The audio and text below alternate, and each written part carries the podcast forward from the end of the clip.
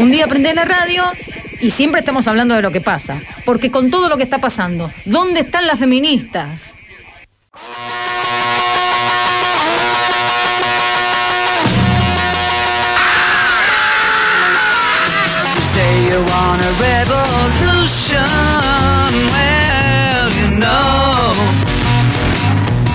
Desparpajo, rotura y quema. Es una trieja que le pega muy bien a la inmensa Marta Minujín. En este informe de Pasamos Todos, todes, presentamos algunos apuntes sobre su vida como artista que, vamos a decirlo, es un fuego. Todos los artistas queremos siempre trascender esta vida cotidiana que llevamos a que, que, estamos obligados a vivir. Nosotros vivimos en otro planeta, yo soy de otro planeta. Estoy acá dedicada a movilizar a la gente de vida trascendental. Un arte loco y yo estoy enviada desde el otro planeta para desayunar a la gente. Creo que vos lo entendés porque vos también sos de otro planeta. Todo lo que hago yo ahora se va a entender dentro de 100 o 200 años. A mí me gusta vivir en arte y siempre digo, arte, arte, arte para vivir en arte. Te lo voy a regalar, esto vale eh, bastante. Te lo voy a regalar, miren lo que acabo de hacer. Las caras fragmentadas. Las caras fragmentadas. Toma.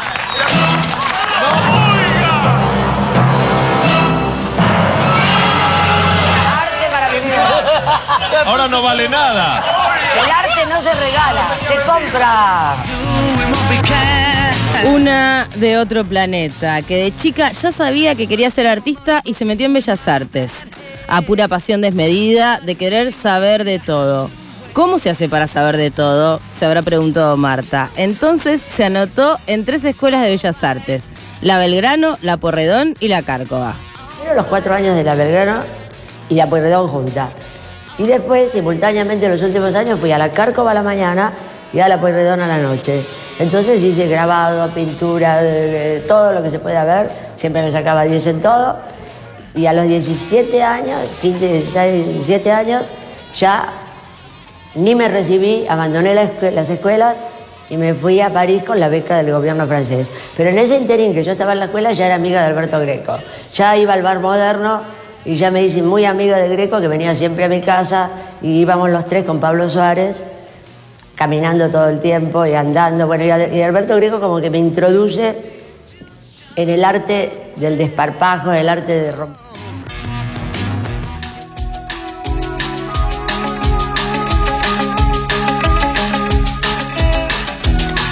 En París no tenía ni un mango. Se alquiló un taller que no tenía ni agua, ni baño, ni calefacción se bañaba en mezquitas árabes y dormía en una bolsa de dormir.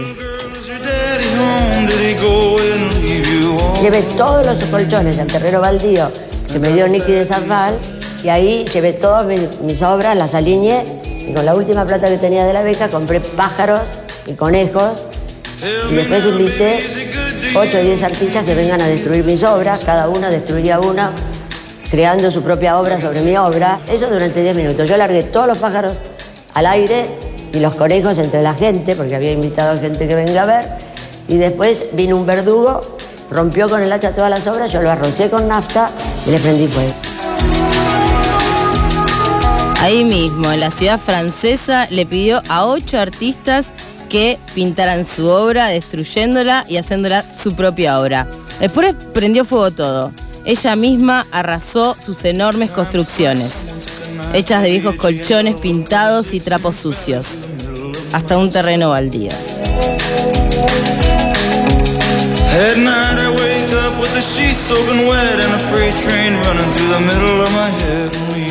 Esta perfo de Minujín es reconocida como la destrucción.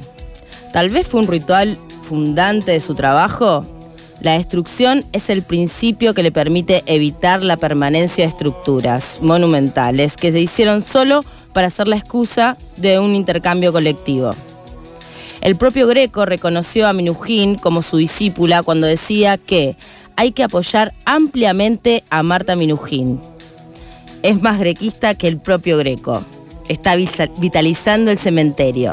En 1963, en su paso por Madrid, Alberto Greco realizó una performance que comenzó en el metro y terminó con pintura y una tela sobre la calle en un momento que en un momento decidió quemar, formando una gran hoguera donde el fuego redujo a cenizas la obra espontánea creada junto a Les Transeúntes. En ese mismo fuego, esa misma cruza entre arte y vida, esa transformación de lo cotidiano en arte que siguió creando Minujín en esa misma década.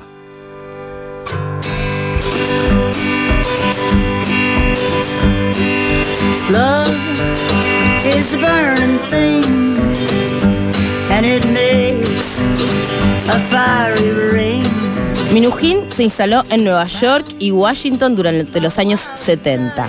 En los 80 regresó a Argentina. Ella dice Made in Argentina, que quiere decir hecha en Argentina. Como yo digo, mira, hay una cosa muy graciosa que dice, yo no soy una diva ni menos Marilyn, no me creo Picasso, soy Marta Minujín.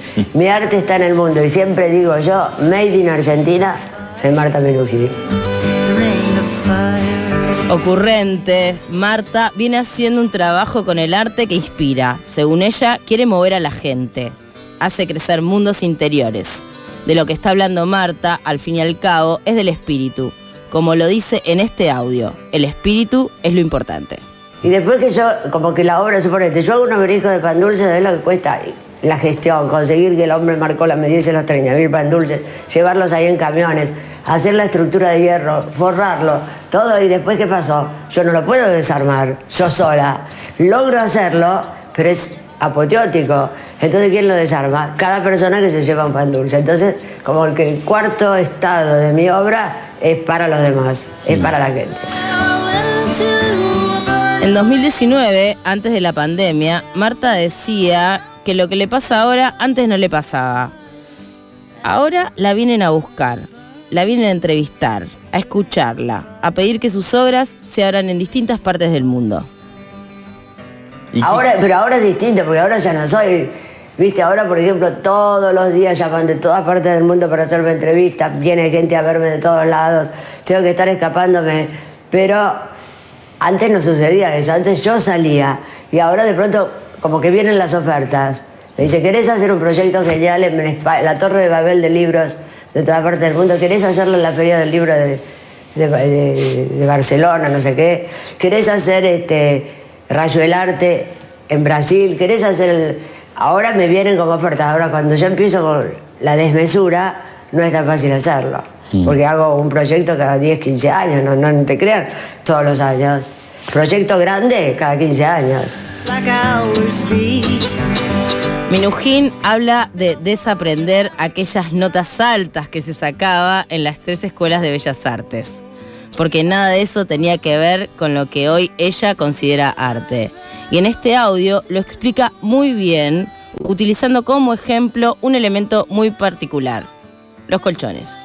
El proceso de desaprender lo que había aprendido, porque yo, no, yo estaba en contra de todo eso que aprendí, del arte clásico, del dibujo. Yo quería expresar como que el arte era vida y entonces arrastraba los colchones de los hospitales porque en, los colchones la gente nace, muere, hace el amor, asesina, piensa, está enfermo. El 50% de nuestra vida lo pasamos en colchones. Entonces yo agarré esos colchones de mi cama y empecé a hacer arte y eso tuvo un éxito brutal en París. Después los empecé a pintar de colores. Es decir, primero pintaba los colchones rotos, sucios y negros. Y después, cosiéndolos yo misma, y rellenándolos, empecé con el arte, con el eh, colores fluo, que ya hace 40 años ya se usaba el color fluo. Y entonces pasé de ser existencialista a ser pop.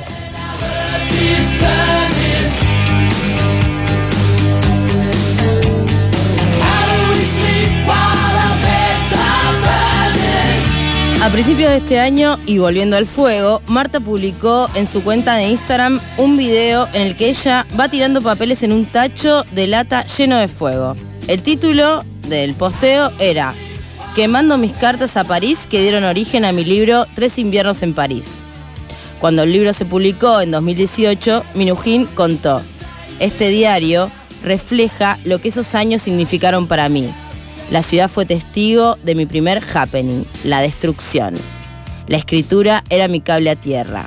Sentarme por la tarde o la noche en mi pieza o en bares a relatar mis vivencias en el diario era mi antídoto contra la soledad. El fuego devora todo. Mira lo que es, como una rosa se hizo, con pétalos. Mirá, una rosa negra. romper y quemar. Así Marta hace un arte, hace del arte un riesgo y de su vida una experiencia loca que dan ganas de contar.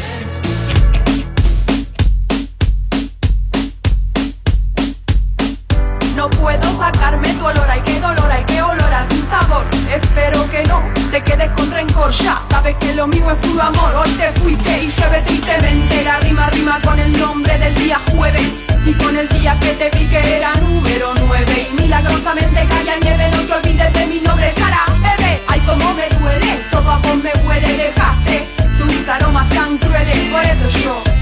yo. Y por eso yo, yo.